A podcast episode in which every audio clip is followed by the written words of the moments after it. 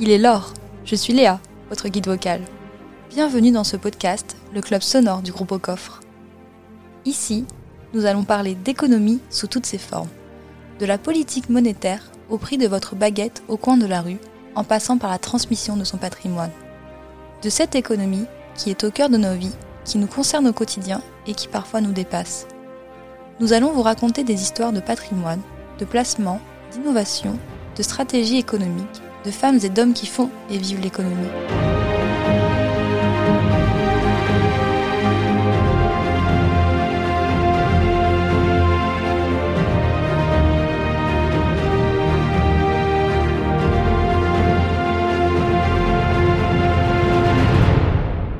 Autour de moi, des experts, des entrepreneurs, des journalistes, des chercheurs et professeurs d'économie.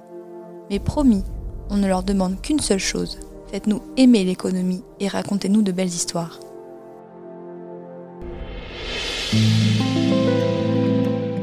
Pour ce deuxième épisode, nous avons choisi de vous parler d'un sujet récurrent quand on parle d'économie, l'inflation. Oui, cela fait bientôt 30 ans qu'elle a disparu. Pratiquement deux générations n'ont jamais rencontré ce phénomène économique. Pourtant, en 2021, ce mot continue de déchaîner les passions chez les experts des finances publiques, chez les économistes ou bien encore chez les politiques. Alors que les plans de relance se multiplient à travers le monde, le grand retour de l'inflation est à nouveau annoncé. Mais de quoi s'agit-il exactement? On parle d'inflation quand la production de monnaie augmente, ce qui provoque une hausse des prix et donc, au final, une baisse de la valeur de la monnaie. Avec plus de monnaie, j'achète moins de biens et de services. Dans cet épisode, nous allons questionner cette définition. Faut-il craindre l'inflation ou au contraire la souhaiter? Pour vous permettre de vous faire un avis, une opinion, une idée, nous allons partir en Argentine, pays de l'hyperinflation permanente. Puis, nous échangerons avec Simone Wappler, éditorialiste et journaliste spécialisée dans les matières premières et la monnaie. Elle nous parlera de l'inflation, qui existe depuis Crésus avec souvent les mêmes causes pour les mêmes effets. Enfin, pour conclure cet épisode, nous écouterons une histoire de pièces d'or. Quand des souverains permettent de limiter les effets de perte de valeur d'une monnaie, c'est en Grèce que cela se passe. Vous vous imaginez un jour, devoir payer vos courses avec une boîte pleine de billets? Eh bien, c'est ce qui est arrivé au peuple argentin. Depuis les années 80-90, l'inflation moyenne au pays du tango était de 300%. La valeur de la monnaie chutait en temps réel. Aujourd'hui encore, les taux d'inflation de plus de 30% sont très fréquents. Ce pays est bien celui de l'hyperinflation. Pourquoi? Quelques explications avec l'histoire du jour de Benjamin Rosor, rédacteur en chef du blog de l'or et l'argent.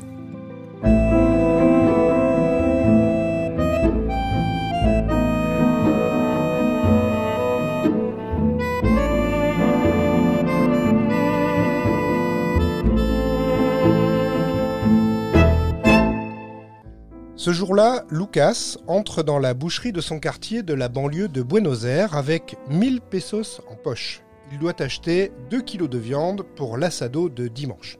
L'assado, c'est culturel dans ce pays où l'on mange en moyenne 50 kilos de viande par an et par personne.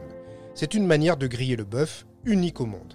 C'est tellement important que le gouvernement argentin est allé jusqu'à défier le puissant syndicat de producteurs de bovins en leur interdisant d'exporter leurs marchandises. C'était le 17 mai dernier.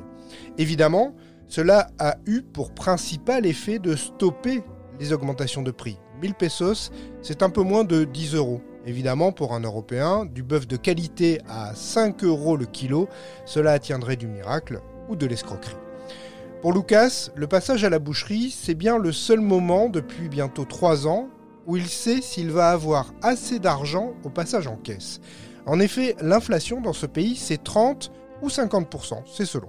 C'est-à-dire qu'entre le matin et le soir, les prix peuvent avoir bougé à l'épicerie. Et pendant ce temps-là, Peste Lucas, son salaire de mécanicien, lui, ne bouge quasiment pas. Ce trentenaire peste, mais il fait avec, tout le pays fait avec. En 1989, ses parents et ses grands-parents ont connu une inflation à 1089%. Alors ce ne sont pas les quelques 50% du mois d'avril qui vont faire paniquer le pays du tango. Il y a quelques années, le gouvernement s'est mis en défaut de paiement de sa dette. Les banques ont été sommées de baisser le rideau. Sans accès à leur compte bancaire, les Argentins se sont mis à troquer. Il y a toujours une solution au pays de Maradona. Il reste que ce pays, justement, s'appauvrit au fil des années avec un taux de pauvreté qui atteint maintenant un tiers de la population. Les différents gouvernements ont tenté de nombreuses manœuvres pour enrayer cette hyperinflation, mais rien n'y a fait. La dernière tentative notable a été d'ancrer le peso argentin au dollar après un ultime nettoyage de la dette. La planche à billets est pourtant repartie de plus belle, entraînant alors une baisse du peso par rapport au dollar. Le seul moyen de s'en sortir pour les Argentins, c'est donc de récupérer des dollars ou des euros ou n'importe quelle monnaie solide. Bref, se passer de leurs pesos. Mais quand l'État interdit les exportations de viande pour éviter à son peuple de ne pas pouvoir se payer de quoi faire l'assado dominical, il coupe alors un flux important d'acquisition de devises solides pour le pays. C'est aussi un problème pour les industriels qui doivent acheter leurs matières premières en dollars. Ils ne peuvent quasiment pas vendre localement puisque la monnaie locale ne vaut pas grand-chose. Ils sont aussi nombreux à dénoncer la qualité des infrastructures qui sont en très mauvais état, si bien qu'il est maintenant plus simple d'envoyer un conteneur à Rotterdam que d'envoyer un camion livré dans le pays. Résultat, en Argentine, on préfère toujours produire pour l'exportation. C'est donc un phénomène inverse de celui que nous vivons en Europe, où la relocalisation est demandée par les citoyens. D'un autre côté, pour l'instant, nous n'avons pas d'inflation. Donc on peut peut-être accepter une petite augmentation de prix. On est bien loin des 50% annuels que connaissent les Argentins depuis des décennies.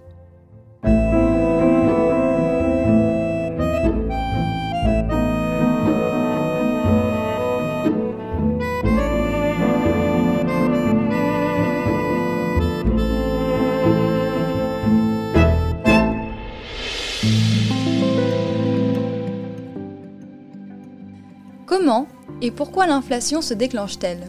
Est-ce un phénomène lié à nos économies modernes financiarisées? Finalement, on parle beaucoup d'inflation, mais on ne la voit pas souvent ces derniers temps. Benjamin Rosor a voulu échanger avec Simone Wappler, journaliste, essayiste sur ce sujet qu'elle connaît parfaitement. J'ai un passé d'ingénieur, donc j'ai fait des études d'ingénieur et j'ai commencé euh, la première partie de ma vie professionnelle dans le secteur aéronautique. C'est un secteur particulier parce qu'on avait beaucoup de, contrats en dollars, donc on vendait en dollars, qui est, la monnaie internationale en fait. Les, avions se vendent en dollars, les équipements se vendent en dollars. Et j'ai été amené assez vite à m'intéresser euh, à l'évolution du dollar et à l'évolution du prix des matières premières en dollars. Et c'est ce qui m'a un peu euh, fait que j'ai dérivé petit à petit euh, vers, euh, vers l'économie et d'abord, donc en tout premier, vers le secteur euh, des matières premières. Alors aujourd'hui, vous êtes journaliste, écrivain, essayiste dans l'économie, et pourtant, si on entend votre parcours, vous auriez pu aussi l'être dans l'aérien. Oui, alors c'est vrai que bon, j'ai dérivé, si j'ose dire, ben, j'ai dérivé à l'issue de, enfin, au, moment de la euh, de la bulle Internet, de ce qu'on a appelé la bulle Internet. Euh, pourquoi? Parce que euh, dans l'aéronautique, c'est quelque chose que les gens ont oublié, mais Airbus, pour s'imposer, a eu une innovation géniale. Il a numérisé les commandes de vol. Donc là où les Américains, les concurrents, avaient encore des lourdes mécaniques qui, pour actionner les gouvernes, eh bien, chez Airbus, presque tout de suite, il y a eu des bus d'information numérique et en fait, cette numérisation des, des, commandes de vol, cette numérisation de l'électronique, et ensuite les protocoles de transport euh, de ces données, euh, tout ça, c'était les, prémices d'Internet. Bon, et quand il y a eu euh, le moment de la folie Internet, je me suis trouvé en train d'écrire pour dire bah, attention, n'importe quoi.com, ce sera jamais une entreprise qui a de la valeur. Donc Incidemment, j'ai été, euh, j'ai vécu presque une bulle de l'intérieur. votre vision de l'économie, on a commencé à l'entendre, c'est que vous... Alors est-ce qu'on peut... au début, je me suis dit que vous étiez euh, conservatrice, et puis après, je me suis dit, ben non, euh, Simone Wappler est plutôt libérale, et, libérale au sens limite de Smith. vous vous positionnez, vous, comment? Pour moi, l'économie, c'est clairement la, la, façon dont s'organisent les échanges euh, sachant qu'il y a trois types d'échanges. Hein. Il y a euh, euh, le gagnant-gagnant, le gagnant-perdant et le perdant-perdant. Alors le gagnant-gagnant, c'est très simple. deux individus contractent librement, c'est très important, librement et sans contrainte, bah, parce que chacun estime qu'il a à gagner dans l'échange. L'agriculteur va chercher sa baguette chez le boulanger et pourtant il cultive du blé. Bon, mais il y trouve son compte et le boulanger aussi. Euh, ensuite, il y a le gagnant-perdant. Bah, le gagnant-perdant, c'est euh, quelquefois c'est un échange qu'on spéculait gagnant-gagnant et qui euh, il s'avère que l'avenir démontre que ce n'était pas gagnant-gagnant. C'est aussi un échange qui se fait de force. Si je vous vole 10 euros, vous perdez 10 euros, je gagne 10 euros. Et puis, euh, il y a l'échange perdant-perdant. Bon, bah, ça, c'est clair. Euh, euh, nos gouvernements respectifs décident de, se faire la guerre et tous les deux, on va y perdre de la famille, une maison, voire même nos vies. Voilà. Donc, la façon dont s'organisent les échanges et surtout, je dirais, les, les systèmes monétaires et juridiques qui permettent aux échanges de se contracter, de se nouer le plus librement possible entre les individus. Pour moi, c'est ça le cœur de l'économie. C'est pas du tout euh, des petits euh, Playmobil euh, qui sont actionnés par des grandes théories mathématiques. Pas du tout. Voilà. Alors, vous venez de publier un livre chez JDH Éditions, dont le titre est Monnaie, monnaie, monnaie, du sumérien au Bitcoin, dette et crise monétaire. C'est une j'allais dire une petite, mais pas tellement petite, puisque ça fait quand même 300 pages, Histoire de la monnaie. Euh, et je suis ravi de vous recevoir euh, dans ce podcast spécial inflation parce que je me suis amusé à compter. Alors grâce au numérique, ça a été assez facile, hein, j'ai fait euh, CTRL F. combien de fois vous utilisiez le mot inflation dans ce livre? Et je l'ai trouvé 331 fois. Donc l'inflation est très liée à la monnaie. Alors oui, parce que ce n'est pas un livre sur l'inflation. Hein. J'ai honte quand, vous me dites ça définitivement, c'est pas un livre sur l'inflation, c'est un livre sur euh, l'existence de, enfin, les moyens d'échange. En monnaie, c'est presque une simplification, mais c'est les moyens d'échange. Alors quelque chose qui va, qui va beaucoup, qui surprend en général les gens, c'est que euh, les monnaies d'or et d'argent, c'est une intervention, c'est une invention tardive dans l'histoire de l'humanité, tout au moins leur généralisation. Et euh, de plus en plus de traces archéologiques démontrent qu'au début de l'humanité, euh, il y avait des dettes et des registres de dettes et il n'y avait pas de monnaie. Et c'est par tâtonnement, par essais successifs, euh, en essayant diverses choses, que finalement l'or et l'argent ont réussi à s'imposer. Alors, ils ont réussi à s'imposer bien à peu près au VIe siècle avant Jésus-Christ. Et puis ensuite, ils se sont euh, probablement généralisés, tout au moins autour du bassin méditerranéen, trois siècles euh, avant Jésus-Christ. Bien, mais avant, pour en revenir, avant, il y avait de la dette et il y a toujours eu des problèmes sociaux avec la dette. C'est-à-dire que il y avait toujours un moment où arrivait une crise de surendettement. Et euh, nos ancêtres ont essayé d'y remédier. Alors les Sumériens en premier, avec le Code d'Amourabi, où ils ont dit que, euh, en fait, d'abord déjà, la durée d'esclavage de celui qui ne pouvait pas payer ses dettes, de celui qui ne pouvait pas payer ses dettes et sa famille, la durée d'esclavage serait limitée. Et puis euh, à trois ans. Hein. Euh, et puis comme ça suffisait pas, ils ont dû pratiquer des opérations de remise de dettes occasionnelles. Et puis les Hébreux de leur côté, à un moment, ont eu une idée, ils ont euh, codifié ce qu'on appelle des jubilés. Donc, euh, on remettait les dettes euh, tous les, alors 49 ans, 7e mois, etc. Je vous passe les détails, mais en gros, tous les 50 ans. Donc, en fait, il y avait un cycle de crédit, diraient des économistes, qui était arbitrairement régulé, mais avec une règle très simple et que tout le monde connaissait. Et ce qu'il faut retenir de cette première période de dette, c'est que la monnaie dette, ça a existé, euh, c'était euh, dans l'Antiquité et euh, ça débouchait sur des crises de surendettement et des crises sociales et que pour limiter ces crises, les anciens prévoyaient toujours un plafonnement de la dette. Aujourd'hui, si on fait un rapide retour en avant, Aujourd'hui, on vit dans un système de monnaie dette et on n'a pas de plafonnement de la dette, donc il y aura probablement des troubles sociaux. Alors maintenant, l'inflation, enfin, le grossissement de la dette en dehors des capacités du débiteur, c'est une forme d'inflation. Et ensuite sont arrivées euh, les monnaies d'or et d'argent. Et euh, ce sont des monnaies métalliques. C'est ce qui permet un échange équitable parce qu'on échange quelque chose contre autre chose. Ça, c'était le, grand principe d'Aristote, qui était plus jeune que Platon. Aristote, en fait, il était euh, euh, Platon, c'était l'ancien, comme son nom l'indique. Aristote est venu après. Platon disait la monnaie peut être une convention sociale, et Aristote a dit pas du tout. Une convention sociale, en, pardon. En gros, c'est un peu de la foutaise et une vraie monnaie, ça doit être une marchandise. Alors, ce n'est pas parce qu'une monnaie est une marchandise qu'elle est exempte euh, d'inflation. Et c'est pour ça que dans le livre, il y a beaucoup d'histoires d'inflation, aussi bien de la dette que des monnaies métalliques.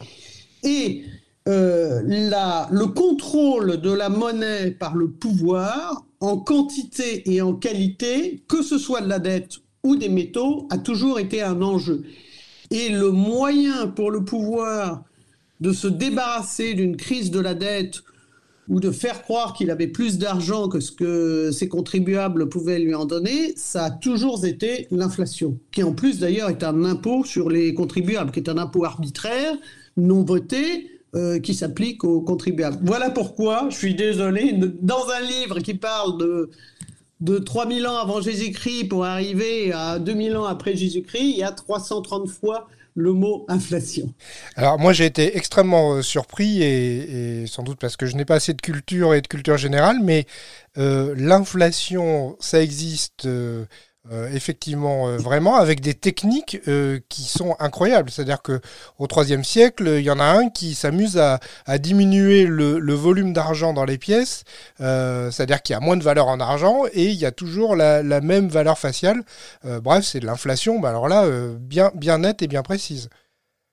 Oui, alors c'est amusant cet exemple parce que justement, Crésus, enfin, Aliat, Aliat est le père de Crésus. Donc Aliat a une idée géniale à partir du moment où l'or et l'argent commencent à s'imposer, et lorsque l'or et l'argent commencent à s'imposer, euh, on constate, les historiens constatent, une, énorme croissance des échanges autour du, bassin méditerranéen. Mais il y a un problème qui est, euh, est-ce que ce qu'on me donne, c'est de l'or pur, plus ou moins pur, ou de l'argent pur, ou plus ou moins pur? Il faut peser, donc il faut peser, il faut s'assurer de la pureté, etc. Et ça ralentit les échanges.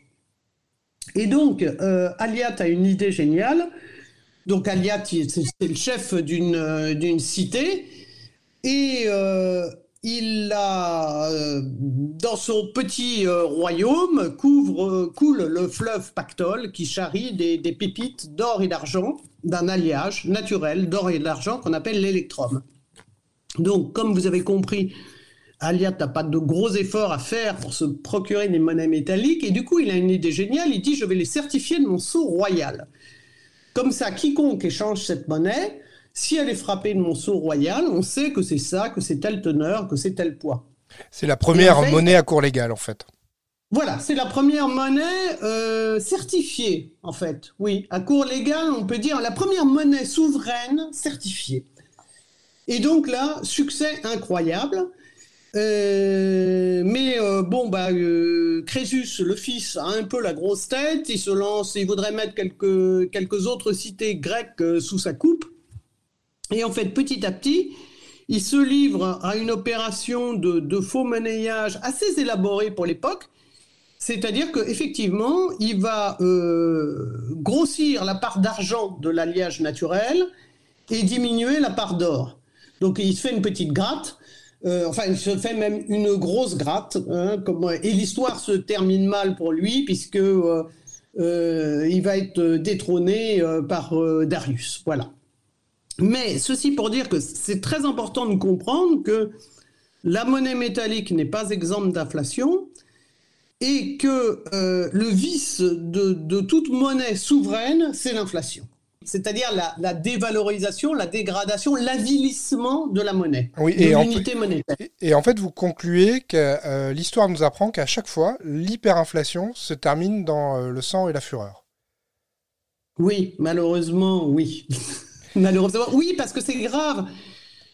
Parce que dans la mesure où la monnaie, c'est l'image du pouvoir, si le pouvoir a, sapé, ruiné son image, il n'y a plus de respect du pouvoir, donc euh, toutes les forces vont, se, déchaîner euh, brutalement. Le pouvoir s'est déconsidéré.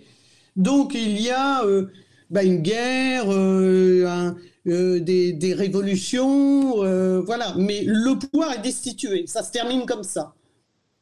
On va revenir au monde contemporain moi, j'entends parler de l'inflation depuis que je, suis né. Euh, depuis, euh, je suis euh, enfant de l'inflation de 1973, c'est-à-dire le, choc pétrolier, et j'ai vraiment pas l'impression que c'est grave. C'est-à-dire que dans les années 73, j'étais trop jeune pour me rendre compte de ce qui arrivait, mais visiblement, en tout cas en France, on, a eu l'impression, on donne l'impression qu'on s'est plutôt enrichi, que le confort moderne s'est amélioré, que les gens ont mieux vécu, même s'ils ont eu l'impression qu'ils consommaient, ils avaient moins de pouvoir d'achat. Euh, et depuis, euh, et depuis 2008, euh, on nous dit attention, attention, épouvantail, l'inflation va arriver, et elle ne semble pas arriver, elle est contenue. Donc vous, vous pensez quoi de, de ces deux réflexions?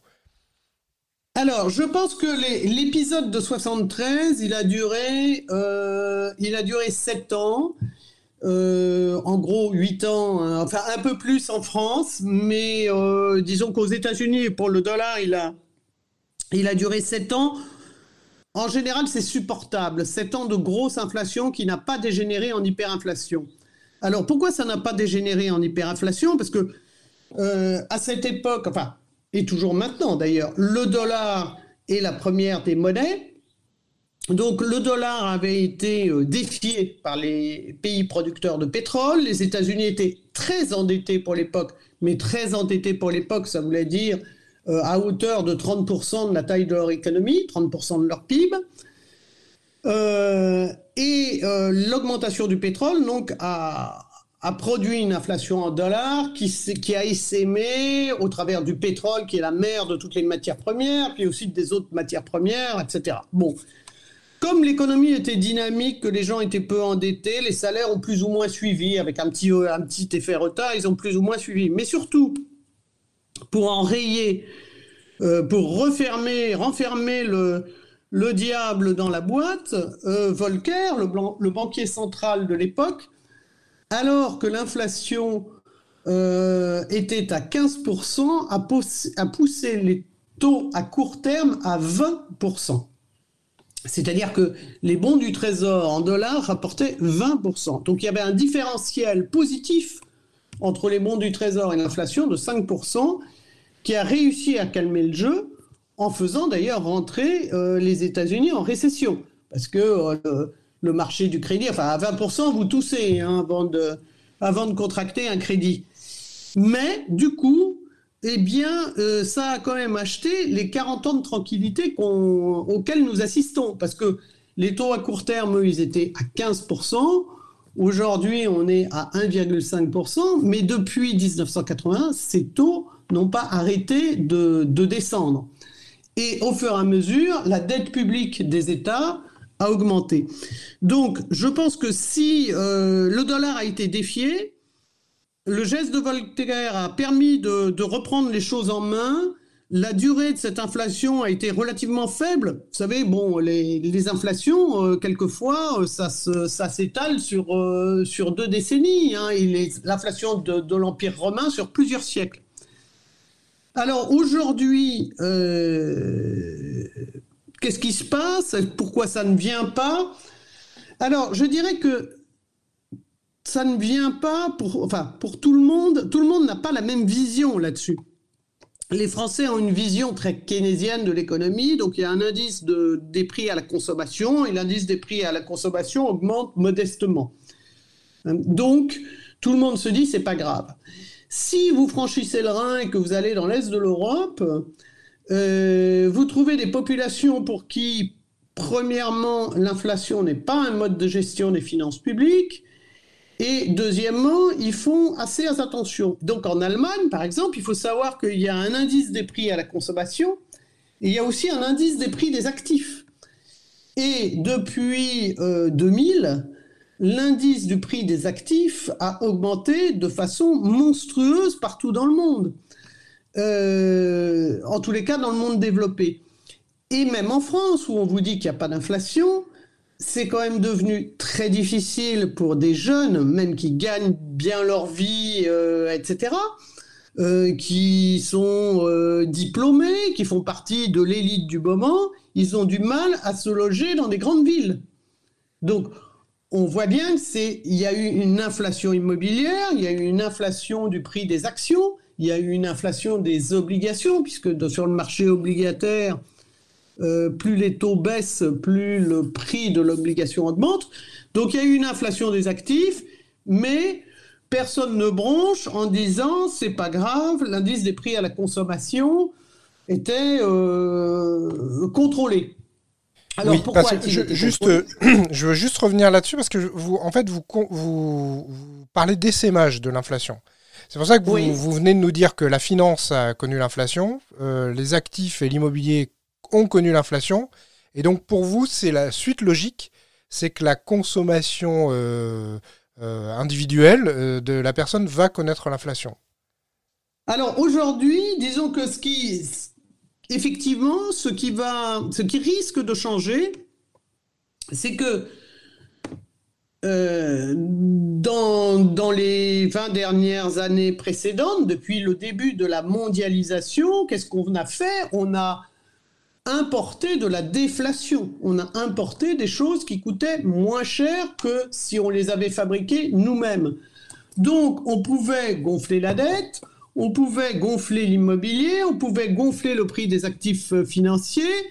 Si euh, le t-shirt euh, était fabriqué en Chine pour moins de 1 euro contre 10 à Roubaix, officiellement, il n'y avait pas d'inflation des prix à la consommation. Mais on voit d'abord qu'il y a un rattrapage qui est euh, en cours. Alors, il est en cours euh, d'une part parce que les, salaires en Chine ont, commencé à augmenter, mais aussi pour euh, beaucoup d'autres raisons, alors notamment la crise sanitaire, on parle de, de rapatrier de la production. Il est évident que si on rapatrie de la production, ce ne sera pas au même coût. On va à nouveau avoir des choses produites, certes, plus proches, mais plus chères. Donc, tôt ou tard, il va y avoir un essaimage euh, vers la consommation. Et là, on voit euh, déjà qu'il y a un essaimage du. Euh, enfin, on voit déjà que le prix des pétroles et des matières premières bouge, monte, alors que l'économie mondiale ne tourne pas encore à plein régime. Euh, vous voyez que l'administration euh, Biden a décidé qu'il y aurait un SMIC à 15 dollars l'heure dans tous les États-Unis. Avant, le, SMIC euh, n'était absolument pas uniforme. D'abord, il n'y en avait pas partout, il n'était pas uniforme, il n'était pas à 15 dollars l'heure. Et en même temps, on distribue bah, de l'argent gratuit et des chèques aux gens. Donc tout ça va renchérir les coûts de main-d'œuvre. Donc il est probable qu'on voit euh, dans les années à venir l'inflation essaimer cette fois-ci sur les prix de la vie courante, les prix à la consommation. Euh, vous écrivez d'ailleurs dans votre livre, je cite, La transmission de l'inflation de la monnaie à celle des prix est plus ou moins rapide. Elle dépend de facteurs psychologiques, mais elle finit toujours par se produire. Oui, c'est exact. Alors, un des facteurs psychologiques importants à l'œuvre aujourd'hui, c'est quand les banques centrales disent euh, ah oui mais non euh, bon euh, oui y a les indices d'inflation bougent mais c'est provisoire et on va rien faire.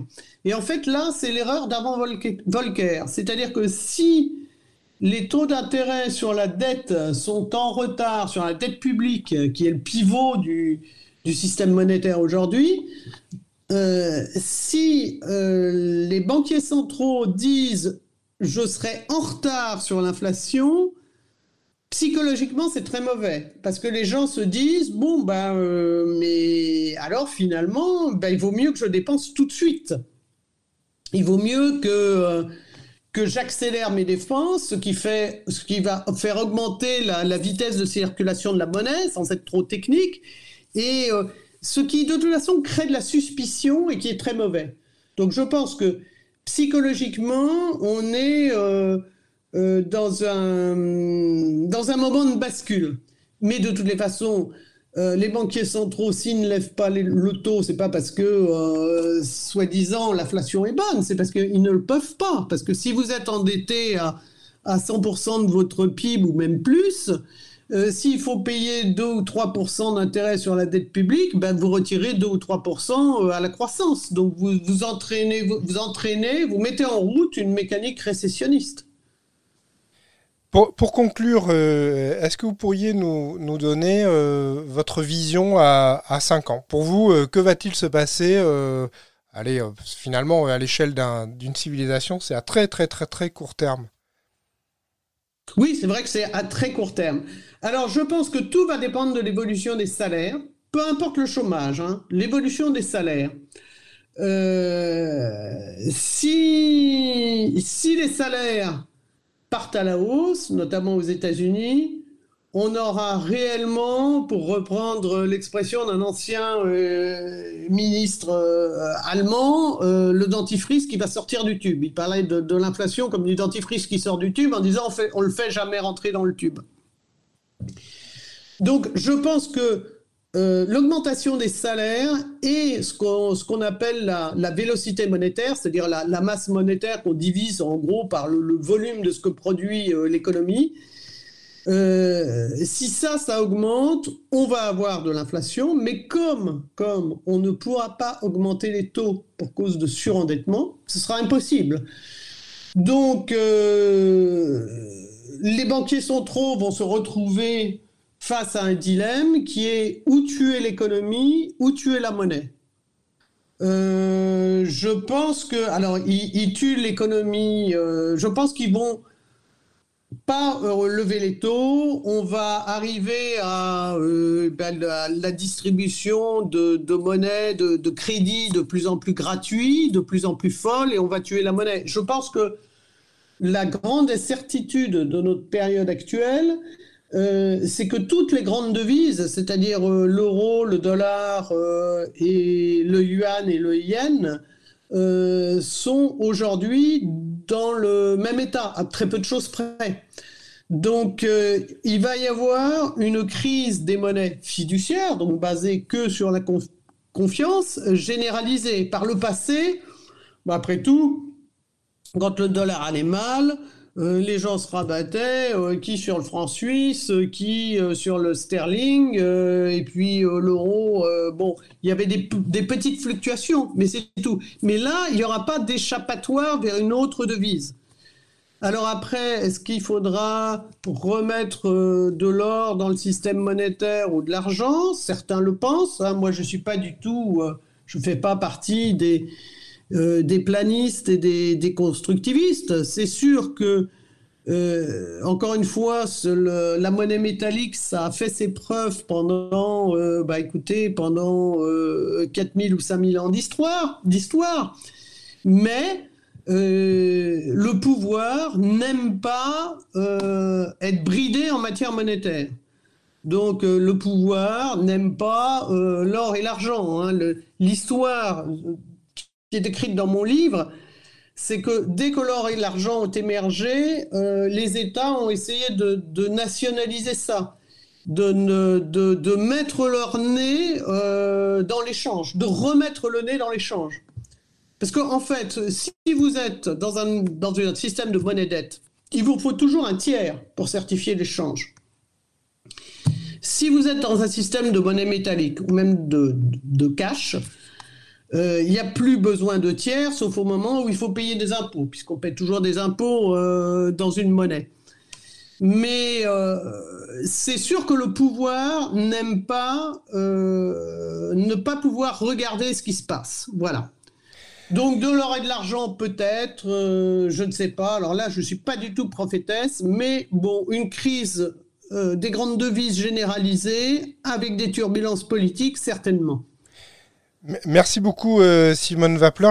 J'invite les gens à lire euh, euh, ce que vous dites aussi dans votre livre sur le Bitcoin, puisque vous en parlez pas mal. C'est évidemment pas un livre sur l'inflation, on le rappelle, c'est un livre sur la monnaie qui s'intitule Monnaie, monnaie, monnaie, du sumérien au Bitcoin, dette et crise monétaire. C'est aux éditions JDH Éditions. On le trouve sur toutes les bonnes plateformes, notamment celles qui permettent d'acheter des livres où qu'on soit dans le monde, euh, pour ne pas la citer. Euh, merci beaucoup. Eh bien, écoutez, merci à vous euh, aussi, et merci d'avoir pris le temps de me laisser m'exprimer. voilà. Merci à tous les deux. On a bien envie de vous retrouver dans quelques mois pour voir si finalement l'inflation annoncée est bien arrivée. L'or et l'inflation sont souvent liés.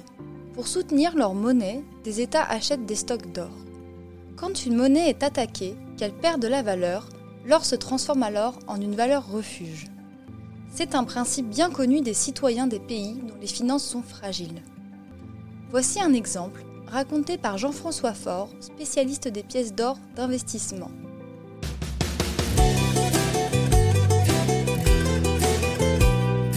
Bienvenue en Grèce, le pays où le drachme était régulièrement dévalué, État qui a connu une des plus fortes crises de la dette de la zone euro. C'est vraiment des, raisons euh, historiques qui remontent surtout euh, à des habitudes qui ont été prises euh, pendant la Seconde Guerre mondiale, pendant l'occupation allemande. à ce moment-là, il y avait la possibilité, avant que les choses commencent à se durcir, d'acquérir des, souverains. les Grecs en ont acheté, et il me revient toujours en tête cette, euh, cette anecdote euh, de, cette, de, ce fils euh, d'industriel de, du savon qui se souvient de sa famille, qui a accumulé des souverains dans les portes, et lui spécifiquement, ils avaient 3000 souverains cachés dans les portes de la maison. Et d'ailleurs, sa mère avait peur chaque fois que, que, le vent faisait claquer la porte, que les, la porte s'ouvre et que les, les, les souverains soient révélés. Soient révélés, voilà. Et ben mine de rien, ces, ces souverains leur ont permis de passer la crise. C'est-à-dire qu'une fois par an, ils ouvraient une des portes ils enlevaient les souverains et ça leur servait pour se nourrir, se vêtir le reste de l'année. Et au final, ils ont pu comparer avec le grand-père qui, lui, n'avait pas accumulé le souverain, mais avait gardé la monnaie nationale qui, elle, euh, eh bien, s'était effondrée euh, par perte de valeur, euh, et qui, au final, a été nécessairement pris en main par ses petits-enfants, qui, eux, avaient gardé une forme de, capacité sur bah, la tenue de leur liberté. voilà. En 2015, euh, la Royal Mint, donc euh, la monnaie euh, anglaise de, frappe des, souverains, a eu un pic de frappe lié à la demande des Grecs qui, voyant la crise arriver, donc là on était fin 2014, début 2015, se sont dit on ne sait pas si on sera encore demain dans l'euro, on ne sait pas ce qui va se passer sur nos finances publiques. Certains avaient peur du parti Syriza, etc. Euh, et il y a eu euh, une demande assez conséquente euh, sur le souverain britannique. Et là, on est en 2015 et non pas en 1915.